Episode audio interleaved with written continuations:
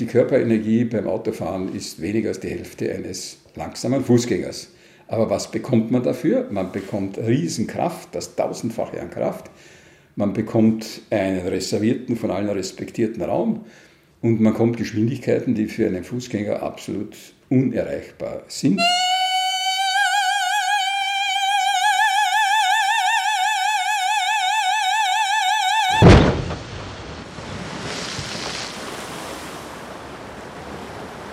Ein Unfall.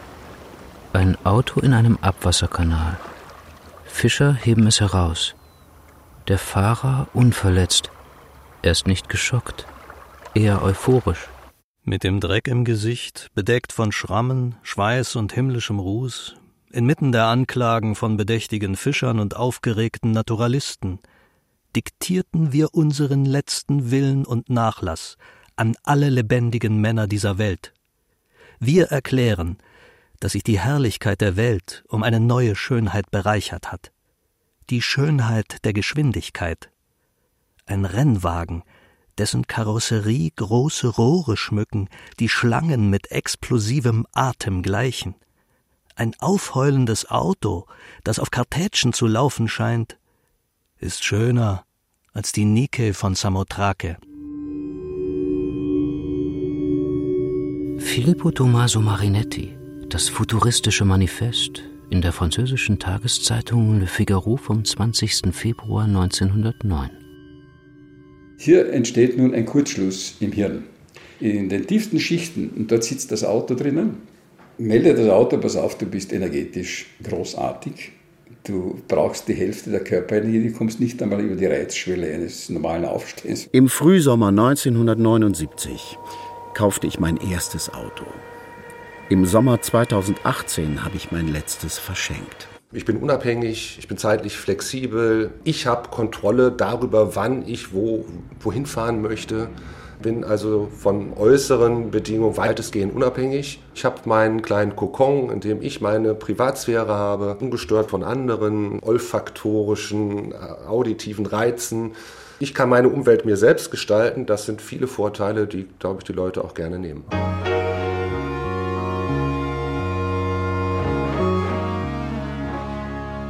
Ohne Auto leben?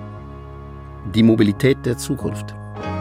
Ein autobiografisches Feature von Günter Wessel.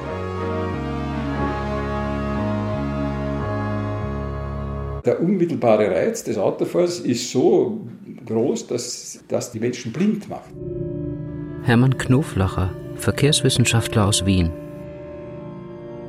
Mein Vater war Ingenieur aber keiner, der sich für Motoren begeisterte, eher für Brücken- und Straßenbau, für Kanäle, für Tiefbau. Zudem war er ein bescheidener Mensch. Und so war unser erstes Familienauto ein VW Käfer, 30 PS, Mitte der 1960er Jahre. Mit den typischen seitlichen Aufstellfenstern, die geöffnet wurden, wenn Vater hinter dem Steuer rauchte. Mein Vater fuhr damit ins Büro, kam mittags nach Hause, fuhr nachmittags wieder hin, kam abends nach Hause.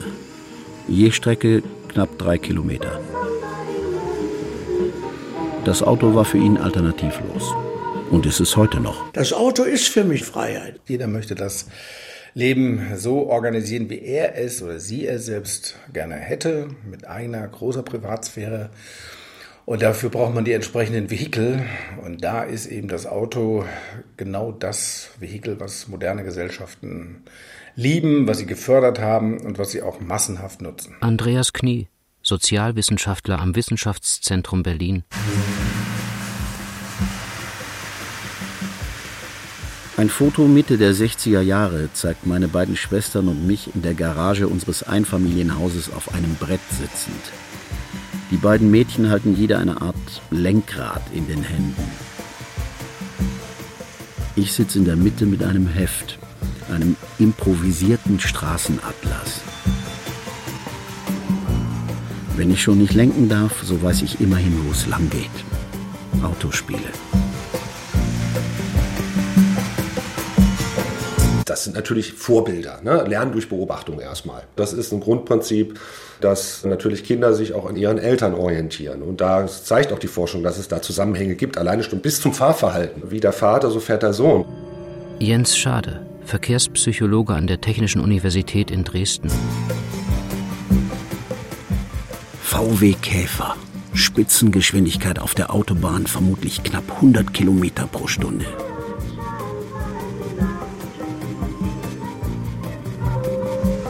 Als ich ungefähr sechs Jahre alt bin, fahren wir mit diesem Käfer Richtung Süden, die Autobahn 3 hinter Frankfurt.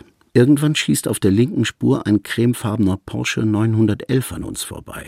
130 PS, Spitzengeschwindigkeit 210 Kilometer pro Stunde, wie ich aus dem Autoquartett weiß. Mein Vater schüttelt den Kopf und fährt weiter gemächliche 90. Eine halbe Stunde später stehen wir kurz im Stau. Ein Unfall. Zwei Polizeiwagen, ein Abschleppwagen, auf den gerade ein Trümmerhaufen geladen wird. Doch er lässt sich eindeutig als der cremefarbene Porsche erkennen, der uns überholt hat. Natürlich sind die 370 PS eine ausreichende Leistung, die dank Allradantrieb auch prächtig auf die Straße gebracht werden. Für die Buben unter den Männern oder die Mädchen unter den Frauen gibt es auch eine Launch Control zum optimalen Start, damit auf der Stoppuhr auch wirklich die 4,9 Sekunden stehen, wenn aus dem Stand die 100 kmh erreicht sind. Die Frankfurter Allgemeine Zeitung vom 13. Februar 2018 über den Kia Stinger, ein Auto, das sich nicht ausdrücklich als Sportwagen versteht. 1968 wird das Auto größer. Der Käfer verschwindet, stattdessen kommt ein Ford ins Haus. Taunus 17M. Das M steht für Meisterstück. Ob er eines ist, weiß ich nicht. Nur dass seither immer wieder neue, größere Forts ins Haus kommen. Es ist auch ein Gut, was ursprünglich mal ein Luxusgut war. Die, die beginnende Motorisierung nach dem Zweiten Weltkrieg war im Grunde auch immer ein Versprechen nach Wohlstand. Und da hat im Grunde so eine Art ja, Demokratisierung eines Luxusgutes stattgefunden. Alle etwa vier Jahre wiederholt sich ein Ritual. Meine Eltern sitzen abends oder am Wochenende im Wohnzimmer, um sie herum Kataloge von Ford. Farben, Sitzpolster, soll das Dach anders lackiert sein als der Rest des Wagens, metallic oder einfach, braucht man ein Autoradio. Dann wird das neue Auto bestellt und das alte beim Händler in Zahlung gegeben. Zwei Monate später steht es dann in der Regel vor der Tür. Auf den 17M folgt ein Ford Consul, dann später ein Ford Granada. Lange Zeit ist das Auto das Gut gewesen, worüber man sozusagen den Wohlstand mitgeteilt hat, ganz klar. Das Auto musste auch immer größer werden, es durfte nicht kleiner werden. Weil das, wenn es kleiner wird, dann teile ich hier mit, dass irgendwas bei mir beruflich finanziell nicht mehr funktioniert. Mitte der 1960er Jahre entsteht der Spaghetti-Knoten Duisburg-Kaiserberg, in dem sich die Autobahn 3 und die Autobahn 40, der sogenannte Ruhr-Schnellweg, miteinander kreuzen. Verwirrend, unübersichtlich. Das Versprechen einer autogerechten Zukunft. Genau wie die Autoschalter in den Bankfilialen. Mein Vater fährt vor, legt das Sparbuch oder einen Scheck in eine Schublade, in die dann der Bankangestellte das Geld gibt. Praktisch sei das. Man müsse keinen Parkplatz suchen, nicht aussteigen. In den USA gibt es damals schon Drive-Through-Restaurants. Warum fahren denn so viele Menschen Autos? Weil eben tatsächlich schon seit den 20er Jahren, den 30er Jahren die Idee für eine moderne, zukunftsfähige Stadt eben diese Trennung der verschiedenen Bereiche vorsah. Wohnen, Arbeiten, Leben sollte möglichst räumlich getrennt sein. Man hat natürlich damals die stickigen, eng gebauten Mietskasernen vor Augen gehabt, dass Menschen dort wirklich nicht leben konnten. Und deshalb war die Idee der Zeit ja, das wirklich die gelockerte Stadt, das aufzulösen. Und das haben die Menschen auch sehr gerne genommen. Zur selben Zeit werden auch zwei größere Fußgängerunterführungen in meiner Heimatstadt gebaut. Eine am Hauptbahnhof, die andere zentral in der Innenstadt. Von der Vorstadt ins Parkhaus, dann durch die Unterführung direkt ins Kaufhaus. Das scheint der Fortschritt zu sein. Inzwischen sind beide Unterführungen nach langem Niedergang von der glorreichen Zukunftsvision zum obdachlosen Treff- und Drogenumschlagplatz mit Bauzäunen verrammelt und versperrt. Am 27. April 1974 lässt die Stadt den schönsten ihrer drei erhaltenen Wassertürme aus dem 19. Jahrhundert sprengen. Er steht der modernen Stadt im Wege. Der Wasserturm wurde abgerissen, weil er im Weg war. Es war doch so ein Klotz. Der brauchte man nicht mehr. Mein Vater, Wilhelm Wessel, damals Leiter des Krefelder Tiefbauamtes und unter anderem für den städtischen Straßenbau verantwortlich. Der Wasserturm weicht einer Schnellstraße. Die führt zur 1972 eröffneten Autobahn 57 und verbindet diese auch mit dem nahegelegenen deutschen Edelstahlwerk. Den Anschluss von Edelstahl, den musste man haben. Das war doch der größte Arbeitgeber hier. Und da musste man für sorgen. Also das war selbstverständlich. Heute erstreckt sich hier ein riesiger Straßenknoten, den täglich rund 52.000 Autos befahren, in einer Stadt von 220.000 Einwohnern. Zahlen. Gab es 1950 in Deutschland 518.000 private Pkw, stieg deren Zahl bis 1960 auf knapp 4,5 Millionen an. Bis weit in die 1950er Jahre dominierte das Fahrrad den städtischen Verkehr. Das änderte sich innerhalb der nächsten 15 Jahre. 1965 gab es bereits mehr als 9 Millionen private Autos, 1970 schon über 13 Millionen. Das autogerechte Leben begann Straßenbau inklusive. Mit jeder Milliarde, die wir in den Straßenbau hineinstecken, bringen wir die Städte ihrem Tod näher. Der damalige Münchner Oberbürgermeister Hans-Jochen Vogel im Mai 1971. Und 1972 sagte er: Wer Straßen sät, wird Verkehr ernten. Nutzte nichts. Straßen wurden gebaut. Die Zahl der Autos stieg. 1980 waren es über 23 Millionen, 1990 über 30 Millionen im Jahre 2000 schließlich mehr als 42 Millionen. Heute besitzen die knapp 83 Millionen Deutschen mehr als 46,5 Millionen Autos. Das Auto beherrscht uns, gar keine Frage. Deshalb schaut die Welt ja draußen so aus. Vielleicht fiel mir damals erstmalig, wenn auch nur unbewusst auf, dass Autofahren und der Traum von der autogerechten Stadt auch Nachteile mit sich bringt. Zerstörte Wohnviertel, Verkehrsschneisen, uniforme Reihenhaussiedlungen in der Vorstadt, gefördert durch Pendlerpauschalen und Eigenheimzulagen. Busanschlüsse, Fehlanzeige oder nur einmal pro Stunde. Zwei große Supermärkte mit riesengroßen Parkplätzen.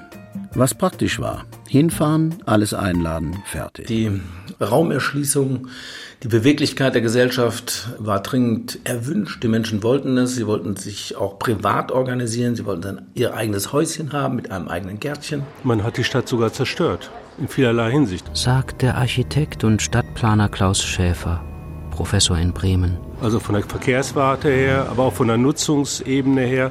Alles ist sozusagen aus dem Verkehr heraus bedacht worden. Wenn ich in der Stadt Gewerbe habe, dann wird das Wohnen vor die Stadt verbannt. Die Wege werden aber dadurch länger. Ende der 1970er Jahre wird auch die Blumenthalstraße ausgebaut. Die ist bis dahin ein Schotterweg, löchrig und im Winter voller Pfützen. Teil meines täglichen Schulweges auf dem Fahrrad. Denn seit der Grundschule ist das mein Verkehrsmittel. Nun wird die Blumenthalstraße vierspurig, immerhin mit rot gepflasterten Radspuren an der Seite. Von der Straße durch Parkspuren getrennt, von den Fußgängern durch die andere Farbe. Fußgänger und Fahrräder gehören zusammen. Die Straße gehört den Autos. Mein Vater ist als Leiter des Tiefbauamtes für Bau und Planung verantwortlich. Die Innenrader Straße war viel zu schmal. Da konnte man nicht mehr fahren. Und die Blumenthalstraße war dafür eine Entlastung. Das war eben praktisch. Da waren wir mächtig stolz drauf, dass wir so eine schöne Straße im Bogen gebaut haben. Mit Blumen, mit Bäumen. Das weiß ich noch. Heute staut sich auf beiden Straßen der Verkehr. Und für Fußgänger ist die schöne Straße auf einem kilometerlangen Stück nur an zwei Ampeln und über eine elegant geschwungene, aber sehr steile Fußgängerbrücke zu überqueren. An anderen Stellen versperrt ein Metallzaun den Weg. Deshalb fuhren seit dem Bau meine Eltern die knappen 500 Meter zu ihrer Kirche nun sonntags mit dem Auto.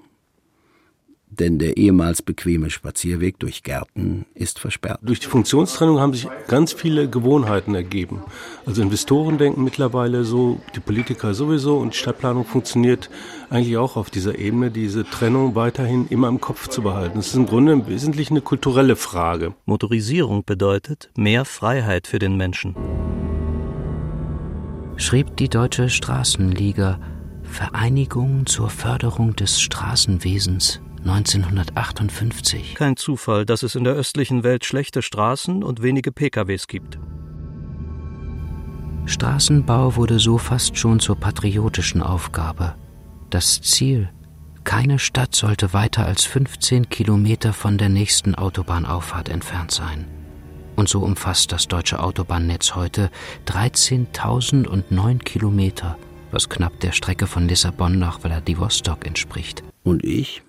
Ich fuhr die meiste Zeit Fahrrad. Am Niederrhein. Ohne Schaltung, aufrecht sitzend, so wie alle. Die Entfernungen sind ja nicht groß. 2,7 Kilometer in die Schule, 1,5 zum Sportverein, 3 zum Bahnhof. Zu weit entfernten Freunden sind es vielleicht fünf Kilometer. Keine Strecke ist jedenfalls länger als acht. Radtouren, oft in die Niederlande. Anderthalb Stunden bis Venlo. Ich fahre mit meiner Freundin in den Ferien dorthin und wir wundern uns über die holländischen Fahrradwege, die ein eigenes Netz bildeten, das parallel zu den Straßen verläuft.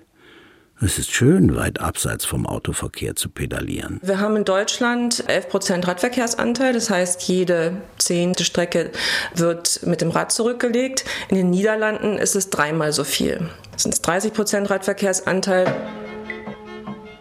Stefanie Krone, Pressesprecherin des ADFC, des Allgemeinen Fahrradclub Deutschlands. Weil die Niederlande quasi parallel zum Autoverkehrssystem ein komplettes Radverkehrssystem aufgebaut haben mit durchgängigen Radverkehrsnetzen. Seit den 70ern arbeiten die da dran und haben jetzt eine Situation, dass man quasi aus jedem Haus rauskommt und die Straße fordert einen quasi dazu auf, mit dem Rad zu fahren. Mit 18 Jahren mache ich den Führerschein. Das gehört dazu. Mein Vater ist großzügig. Wenn ich sein Auto nutzen möchte, bekomme ich die Schlüssel. Der Vorteil, ich trinke über Jahre hinweg keinen Alkohol. Der Nachteil, ich fahre bald auch die kürzeste Strecke mit dem Auto. Einen knappen Kilometer bis zu einem Freund, anderthalb zum Sportverein. Wir haben ja im Moment die Situation in Deutschland, dass geradezu irrsinnig viele kurze Strecken in den Städten mit den Autos zurückgelegt werden.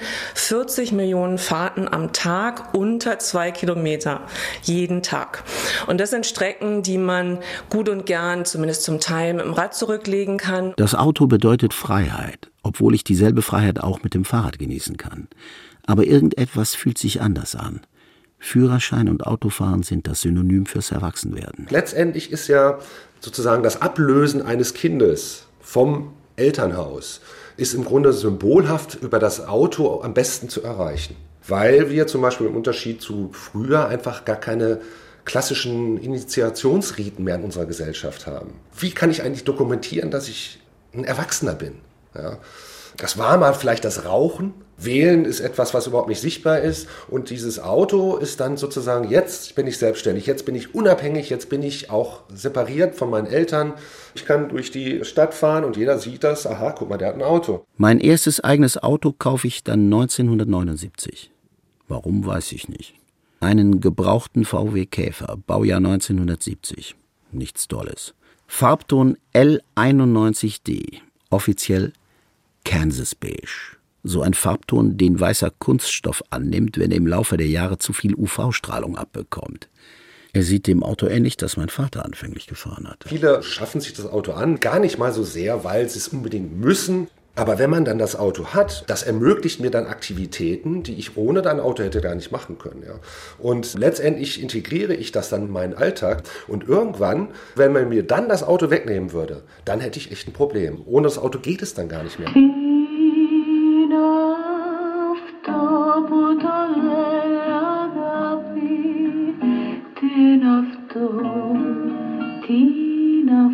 Wir fahren mit dem Auto nach Schweden. Andere Freunde reisen mit ihren nach Portugal, nach Griechenland oder bis in die Türkei. Auf dem legendären Autoput. Der Autobahn, die von Österreich über das heutige Slowenien, Kroatien, Serbien und Mazedonien nach Griechenland führt. Wer unfallfrei durchkommt, wird hoch angesehen. Er hat es geschafft. Es ist der Versuch, Roadmovies zu leben. Der Traum vom romantischen Vagabundieren in Käfer, Ente, R4 oder VW-Bus. Im Auto und während der Fahrt zu sich selbst finden. Das Leben als Autoreise. Es gibt genug Musik und Literatur, die uns bestätigt. Wir sehen Easy Rider, später Thelma and Louise, lesen On the Road und träumen davon, quer durch die USA zu reisen. Nothing behind me, everything ahead of me, as is ever so on the road. Nothing behind me, everything ahead of me, as is ever so on the road. Jack Kerouac, On the Road. Leere Straßen, große Landschaften, all das, was uns die Autowerbung heute noch suggeriert. Der auf- oder untergehenden Sonne entgegen. Freiheit auf vier Rädern. Die Realität sieht jedoch anders aus. Andreas Knie. Wir haben jetzt immer mehr Ecken in Deutschland, wo es dann einfach auch nicht mehr vorwärts geht. Im Ruhrgebiet, in München, in Hamburg haben wir jetzt riesige Staus, die schon täglich jetzt entstehen. Die Statistiken sprechen eine eindeutige Sprache. Der ADAC teilte Anfang 2019 mit, dass sich 2018 rund 745.000 Staus bildeten, mit einer Gesamtlänge von rund 1.528.000 Kilometern, was einen Tagesdurchschnitt von knapp 4.200 Kilometern ausmacht. Insgesamt hätten Autofahrer rund 459.000 Stunden, mehr als 50 Jahre im Stau verbracht. Auf 60 bis 100 Milliarden Euro im Jahr beziffern Wirtschaftswissenschaftler die Kosten dieses ruhenden Verkehrs. Beim Auto haben Sie immer den Eindruck, Sie könnten selbst lenken. Also wenn Sie im Stau stehen, sind Sie selbst schuld. Hätte ich doch mal auf den Funk gehört, wer früher gefahren oder wer die andere Strecke gefahren. Beim Beschleunigen unterstützt der Allradantrieb. So kommt man im M850i in 3,7 Sekunden von 0 auf 100 kmh. Der V8 untermalt diese Übung mit rauer Stimme. Die zweiflutige Abgasanlage entlässt das Lied der Leistung mehr oder minder ungefiltert nach draußen und untermalt jeden Gasstoß mit eindrucksvollem Stentor-Klang. Schrieb die FAZ in ihrem Test über den 530 PS starken und bis zu 250 kmh schnellen neuen BMW im November 2018.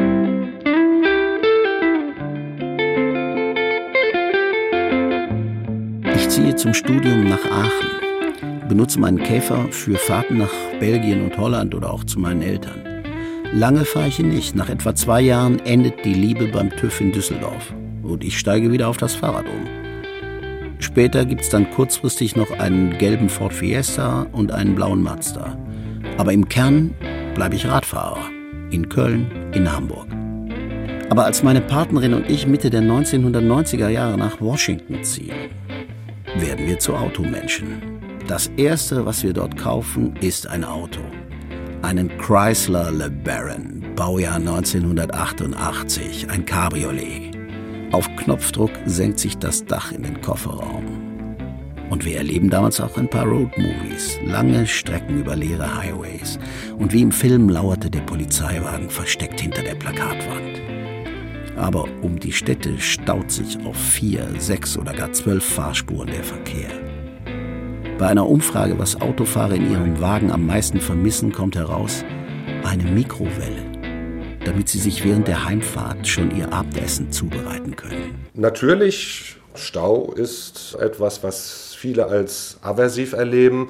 Aber was man halt eben auch sehen kann, ist, dass ja heute kommt Stau in der Regel bei den allgemeinen Pendlerfahrten ja kaum noch überraschend vor. Das heißt, das ist im Grunde schon eingepreist. Viele rechnen auch damit, berücksichtigen das in ihrer Planung und dadurch ist es wieder auch als selbstbestimmt erlebt. Und Stau hat durchaus auch positive Funktionen. Es verlängert etwas die Fahrt zur Arbeit. Ich habe noch ein bisschen mehr Zeit, Radio zu hören. Das kann also nicht nur negativ sein. Als unser Sohn geboren wird, tauschen wir das Cabriolet gegen einen Kombi. Hässlich, aber praktisch. Und als wir als Kleinfamilie zurück nach Europa, nach Brüssel ziehen, stellt sich die Frage, ob sowas wirklich nötig ist, gar nicht mehr. Auch da gibt's Kombis und wir haben uns einfach dran gewöhnt. Eine Familie hat ein Auto, das ist praktisch, Punkt. Wir sind zu Automenschen geworden, zu Kombimenschen. Die Heckklappe ist ja so nützlich. Es passt das Kinderfahrrad unseres Sohnes rein. Dann wieder der Kinderwagen, als unsere Tochter geboren wird. Und das Fahrrad dazu. Wir nutzen den Kombi selten. Trotzdem wird er irgendwann gegen einen neuen, anderen ausgetauscht. Wir haben jetzt die neuesten Zahlen auch nochmal wieder validiert. Das sind tatsächlich mittlerweile fast 94 Prozent der Zeit, die ein Auto wirklich steht, von den theoretisch 100 Prozent. Und der Besetzungsgrad ist jetzt unter 1,1 sogar noch gefallen, also in Deutschland. Wir sind jetzt bei 1,04. Also es wird immer unpraktischer, gar keine Frage. Es steht die meiste Zeit und man kommt nicht vorwärts.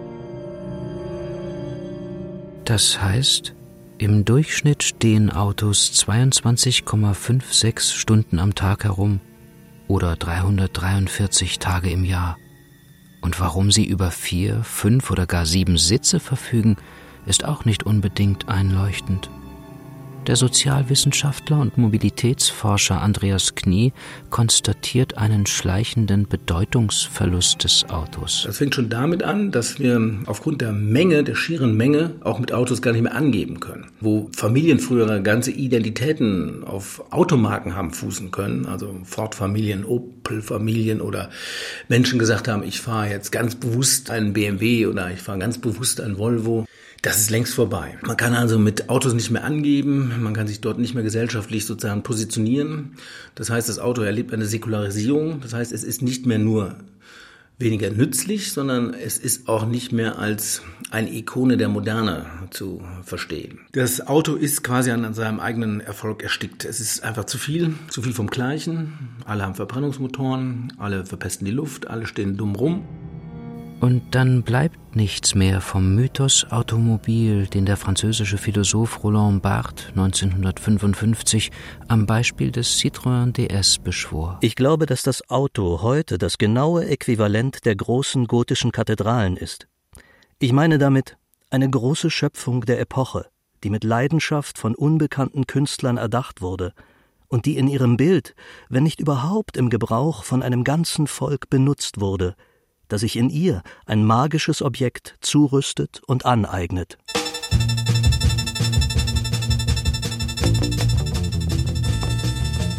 Ich habe mich schon früh als ökologisch denkender Mensch gefühlt, der die Natur schützt, der nicht sinnlos Ressourcen verbrauchen wollte, der schon immer freiwillig langsam auf Autobahnen fuhr, vielleicht auch aus familiärer Prägung.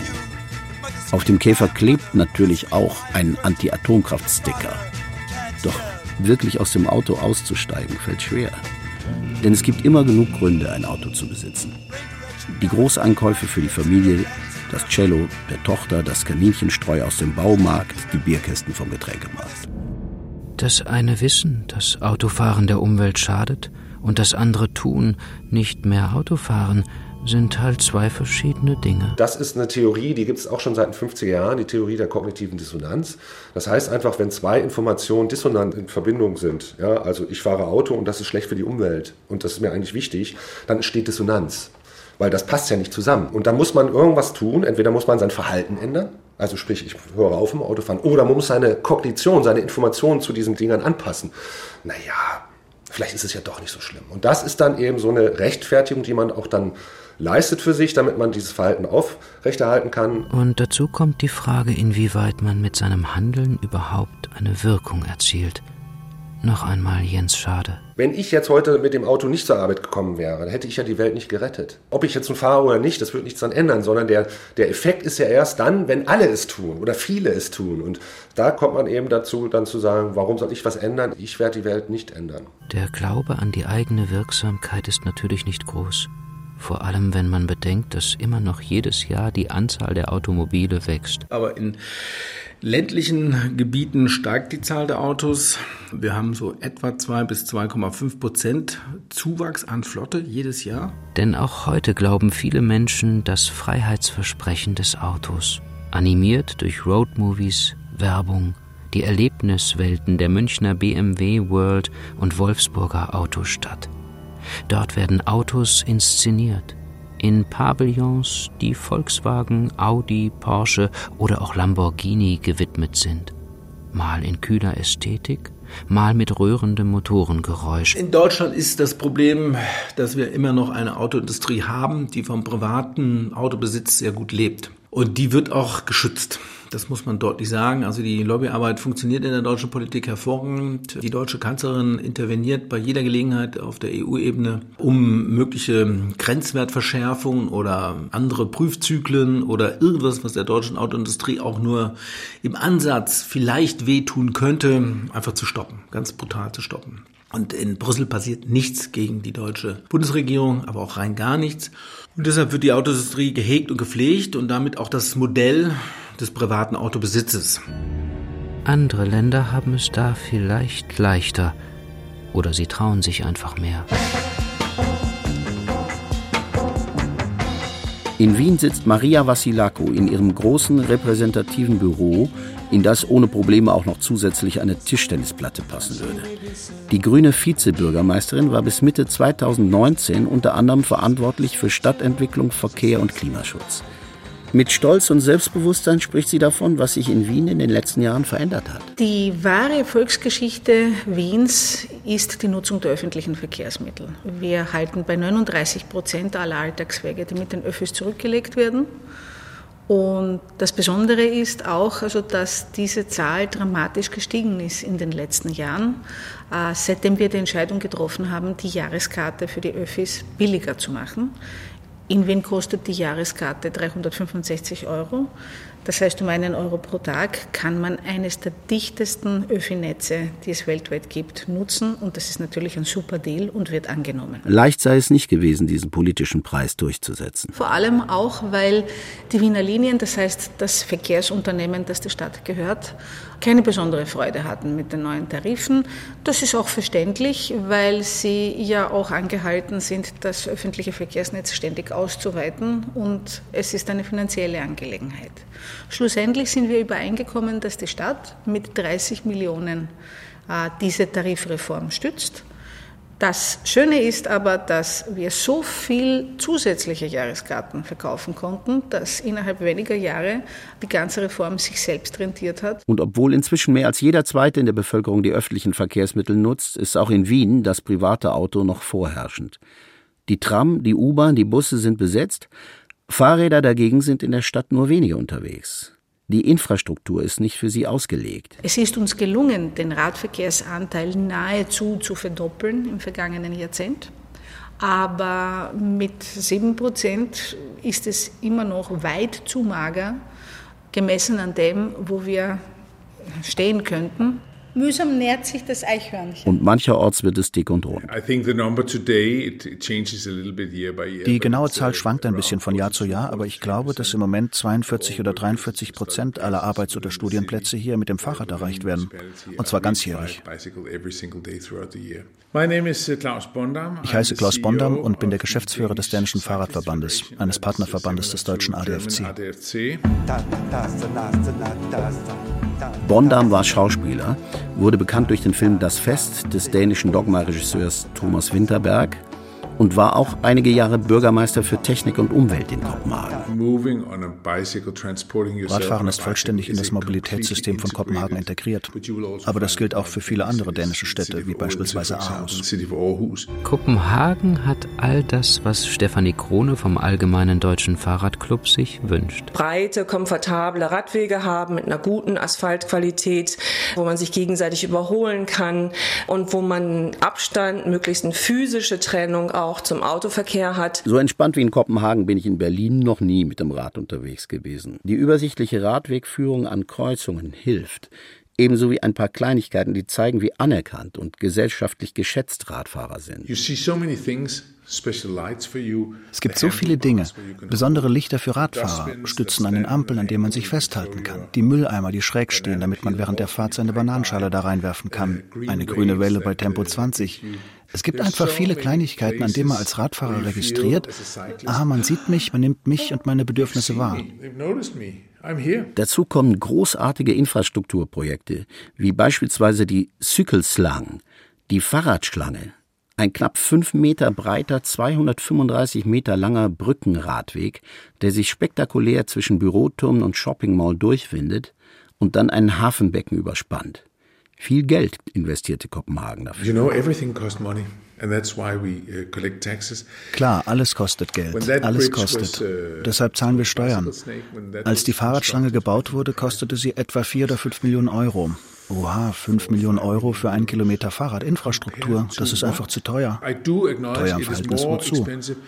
Ich gebe zu, es ist teurer, als ein bisschen weiße Farbe auf die Straßen zu malen.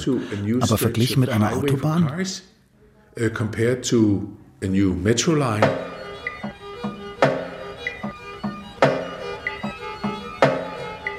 Berlin wird seit 2013 an der Verlängerung der Stadtautobahn A100 zwischen Neukölln und dem Treptower Park geplant und gebaut. Das 3,2 Kilometer lange Stück Autobahn wird voraussichtlich mindestens 500 Millionen Euro kosten. COVI, das größte skandinavische Ingenieurbüro für Bauwesen, hat errechnet, dass jeder städtische Autofahrer die dänische Gesellschaft pro gefahrenem Kilometer 15 Cent kostet im Berufsverkehr sogar 27 Cent. Dagegen vermehrt ein Fahrradfahrer den gesellschaftlichen Wohlstand pro Kilometer um 16 Cent. Denn er oder sie ist fitter und das Rad ist generell umweltschonender.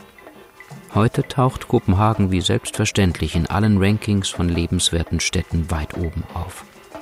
Doch manches fehlt Klaus Bondam noch. Where we are lagging behind the Dutch is that the Dutch die Niederländer haben uns voraus, dass sie besser verstanden haben, dass der nächste Schritt Infrastruktur nicht unbedingt Infrastruktur heißen muss. Es geht auch um Brücken und Tunnel, um Fahrradparkplätze, die Entwicklung von vernetzten Lösungen, Verbindungen, das Mitnehmen der Räder im öffentlichen Verkehr. Die Ziele der dänischen Fahrradaktivisten bleiben ambitioniert. Wir wollen, dass 50 Prozent aller Arbeits- und Studienplätze bis 2025 mit dem Rad erreicht werden. Und ein weiteres Ziel ist, dass drei Viertel aller Wege in Kopenhagen entweder zu Fuß, mit dem Rad oder mit öffentlichen Verkehrsmitteln zurückgelegt werden.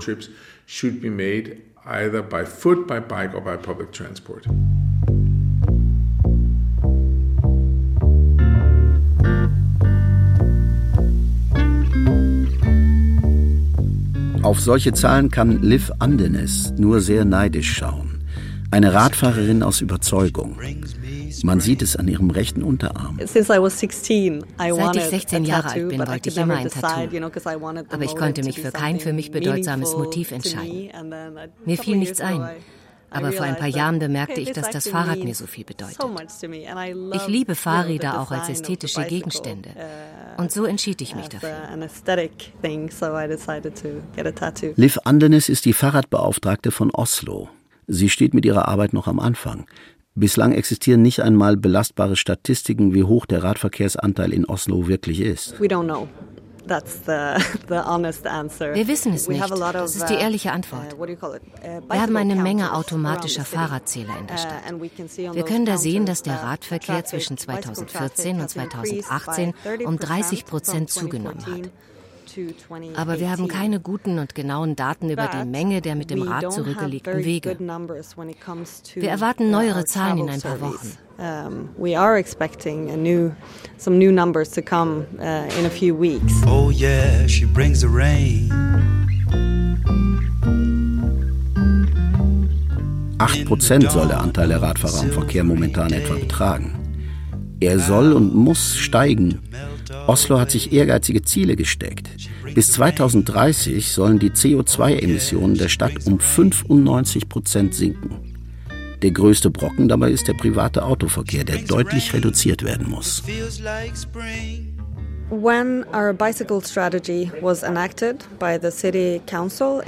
Als unsere Fahrradstrategie 2015 vom Stadtrat verabschiedet wurde, lag das Ziel bei 16 Prozent Radverkehr. Der neue Stadtrat hat das Ziel erhöht, 25 Prozent bis 2025. Das ist sehr, sehr ambitioniert, wenn man daran denkt, was wir dafür alles verändern müssen. Am Anfang steht vor allem Schaffung von Infrastruktur, sprich der Bau von Fahrradwegen. Zwischen 2005 und 2015 baute man in der Stadt jährlich nur 1,5 Kilometer Radwege. Letztlich Letztes Jahr waren es 15 Kilometer. Dieses Jahr ist das Ziel 26 Kilometer. Der alte Plan sah insgesamt 180 Kilometer Radwege vor. Der neue nun 530 Kilometer.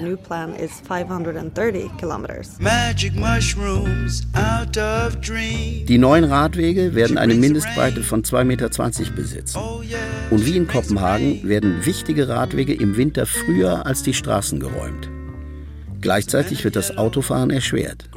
Durch Streichen von Parkplätzen in der Innenstadt und durch eine City-Maut. Etwa 5,60 Euro kostet es, mit dem privaten, nicht elektrisch betriebenen Wagen in die Osloer Innenstadt zu fahren.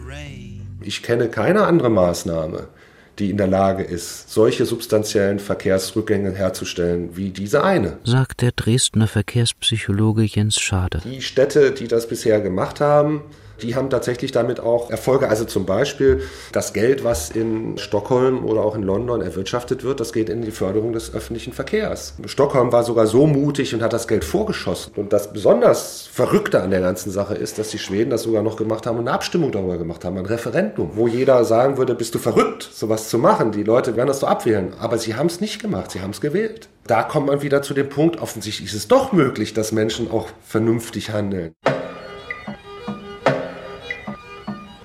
Oslo hat ein besonderes Problem. Die Stadt wächst schnell. Pro Jahr um 2 Prozent. Zwischen 2012 und 2017 waren es 50.000 Neubürger, die die Einwohnerzahl auf nun etwa 670.000 Menschen brachten. Damit wächst natürlich das Verkehrsaufkommen und die Stadt hat beschlossen, dieses Wachstum ohne größeres Verkehrsaufkommen privater Automobile zu schaffen. Rütter, der Betreiber des öffentlichen Personennahverkehrs, setzt dabei voll auf neue Technik, wie der Verantwortliche während einer Diskussionsrunde erläutert. Ich heiße Frode Wattum. Ich bin Planer und widme mich leidenschaftlich Fragen der Nachhaltigkeit. Deshalb bin ich stolz darauf, bei Rüter für strategische Unternehmensausrichtung und Nachhaltigkeit zuständig zu sein. Und er entwirft rasch ein Bild von der Zukunft.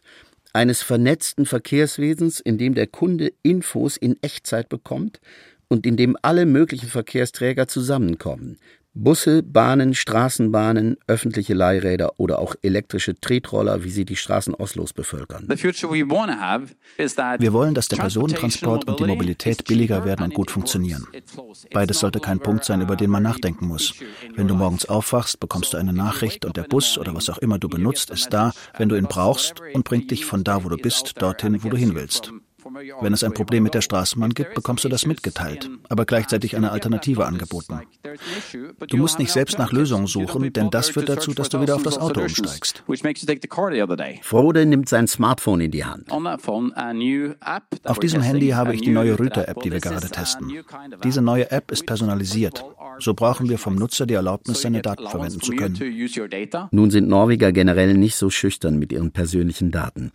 Schließlich sei es, so Frode, besser, wenn staatliche Unternehmen diese besäßen, als private. Wir versuchen, dein persönlicher Mobilitätsassistent zu werden. Dafür liest diese App Informationen aus deiner Gesundheits-App aus und bringt diese mit unserer App zusammen.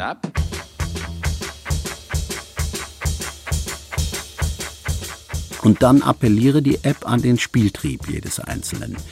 Denn sie misst, wie viel man geht oder Fahrrad fährt und ab einer bestimmten Menge Körpereinsatz bekommt man Geschenke. Freifahrschein. Wir belohnen dich fürs zu Fuß gehen und Radfahren. Das ist eine Win-Win-Situation. Wir leben gesünder, weil wir alle gern spielen und deshalb mehr zu Fuß gehen und mehr Rad fahren. Und dazu kommt noch etwas. Der öffentliche Verkehr ist subventioniert. Jedes Mal, wenn jemand Straßenbahn fährt, kostet das die Gesellschaft Geld, weil wir nur die Hälfte unserer Gelder durch den Ticketverkauf erlösen. Der Rest sind öffentliche Mittel, Steuergelder. So senken wir die Kosten für die öffentlichen Verkehrsmittel, wenn wir mehr Menschen zum Laufen und Radfahren bringen. Es ist in Wirklichkeit eine Win-Win-Win-Situation. Und Frode zeigt auf seiner App, dass er mit seinem Lauf- und Radpensum der letzten Wochen jetzt schon einen Monat Freifahrt bei Rüter hätte. Ob er als begeisterter Fahrradfahrer diesen jemals einlösen wird? Der Sozialwissenschaftler Andreas Knie wäre mit seinen Daten vorsichtiger. Für ihn ist ebenfalls das Verkehrsmittel der Zukunft. Das ist genau die Verknüpfung der verschiedenen Optionen, die wir haben. Das kann ein Auto sein, das kann das Rad sein. Eine Strecke zu Fuß, mit dem Roller, dem Bus, der Tram oder der U- oder S-Bahn.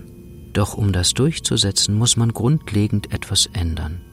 Der Verkehrswissenschaftler Jürgen Gies vom Deutschen Institut für Urbanistik in Berlin konstatiert trocken. Das Verkehrssystem was eben eine sehr starke Dominanz eben auch von Autos im privaten Besitz hat, ist halt sehr ineffizient, was eben die Nutzung von den Kapazitäten anbelangt. Und somit bedeutet die Abkehr vom Auto in der Stadt auch eine Umverteilung von Straßenraum weg von Flächen für den Autoverkehr hin zu Verkehrsmitteln des Umweltverbunds, also Stichwort eben ÖPNV, aber auch Flächen für den Radverkehr und das zu Fuß gehen. Also eine Umverteilung von Flächen in der Stadt hin zu den Verkehrsmitteln, die eben höhere Effizienz halt haben. Flächengerechtigkeit ist das Stichwort. Wenn Städte den Mut haben, den Platz tatsächlich anders aufzuteilen und dem Auto, das im Stadtraum 80 bis 90 Prozent des Platzes einnimmt, systematisch Stück für Stück auch Platz wieder zu nehmen, dann gibt es genug Platz. Und doch führen Parteien im Jahr 2019 in Deutschland Wahlkampf damit, dass sie mehr und kostengünstigen Parkraum versprechen, mehr Straßen für mehr Autos, obwohl sie wissen, dass die Straßen nie ausreichen werden. Wenn jemand glaubt, der individuelle Autoverkehr sei die Lösung in einem Land, in dem immer, immer mehr Leute Transportmöglichkeiten auf weniger Raum brauchen, weil sie alle in die Städte ziehen, dann ist er nicht nur auf dem falschen Gleis unterwegs, sondern er fährt auch noch in die falsche Richtung. Es ist lächerlich, so etwas zu glauben.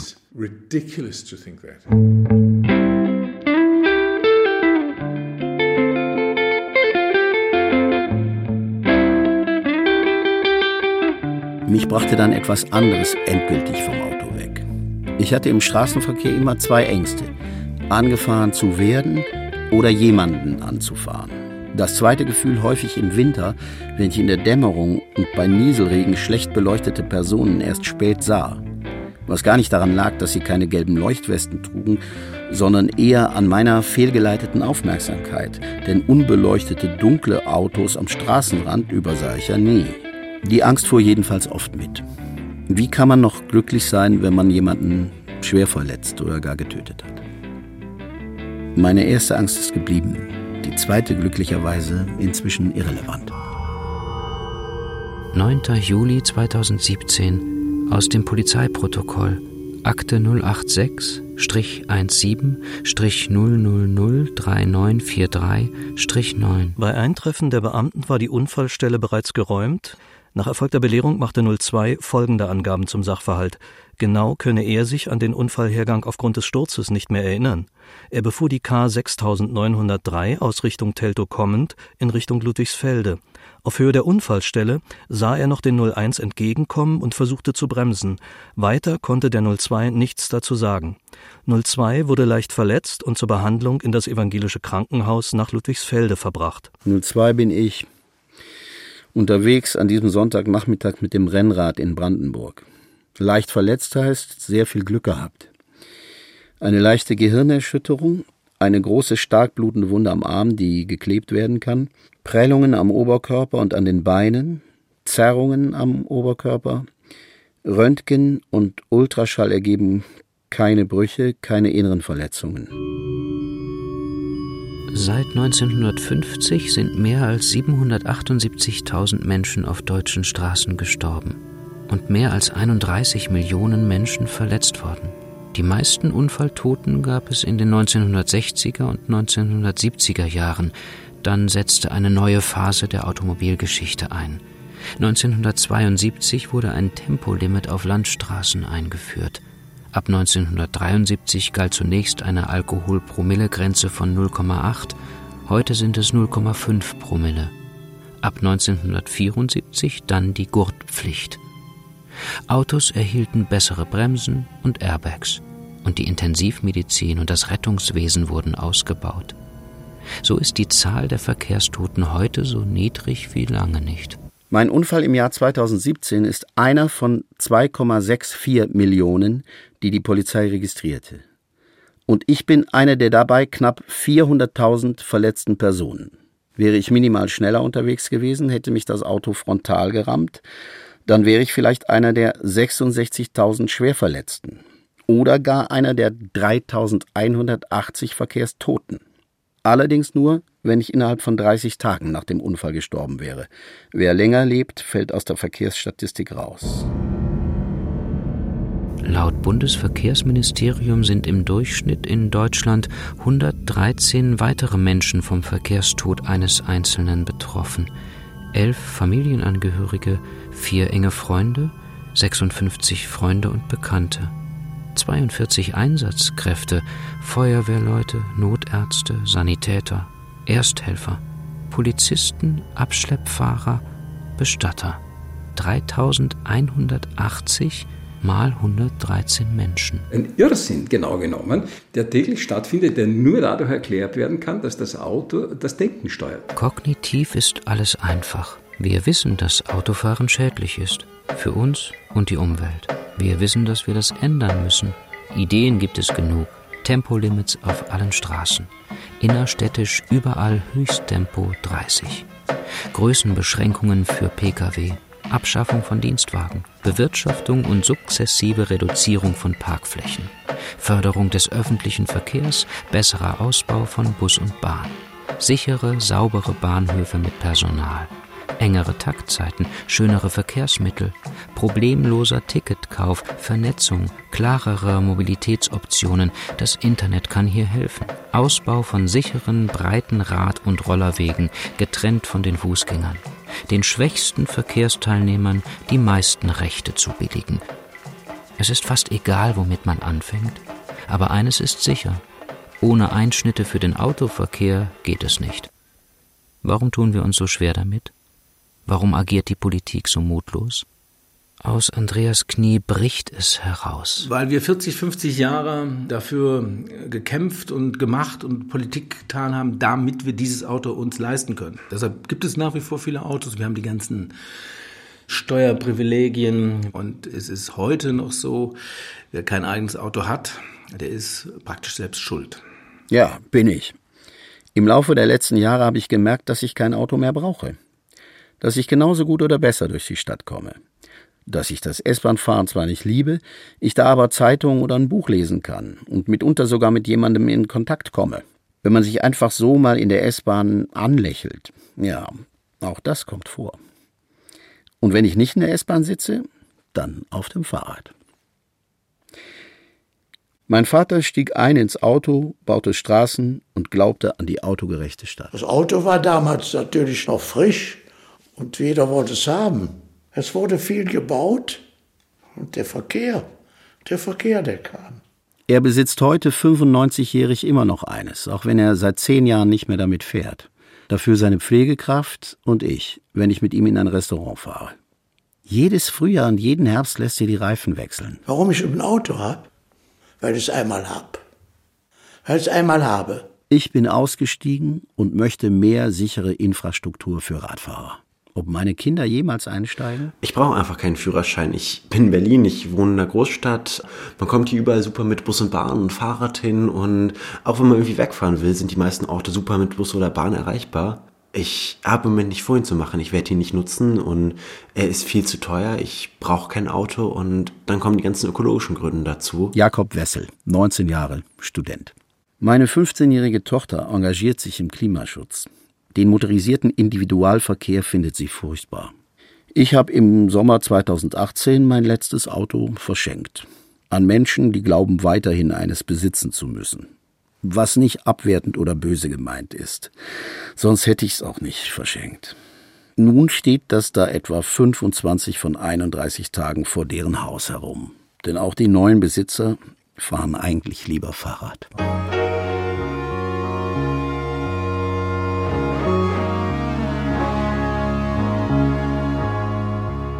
Ohne Auto leben? Ein autobiografisches Feature von Günter Wessel. Es sprachen Markus John, Torben Kessler, Rainer Frank, Henning Hartmann und Katrin Decker. Technische Realisation Markus Freund und Elke Steinort. Regie Andrea Ghetto. Redaktion Joachim Dix. Eine Produktion des Norddeutschen Rundfunks 2019.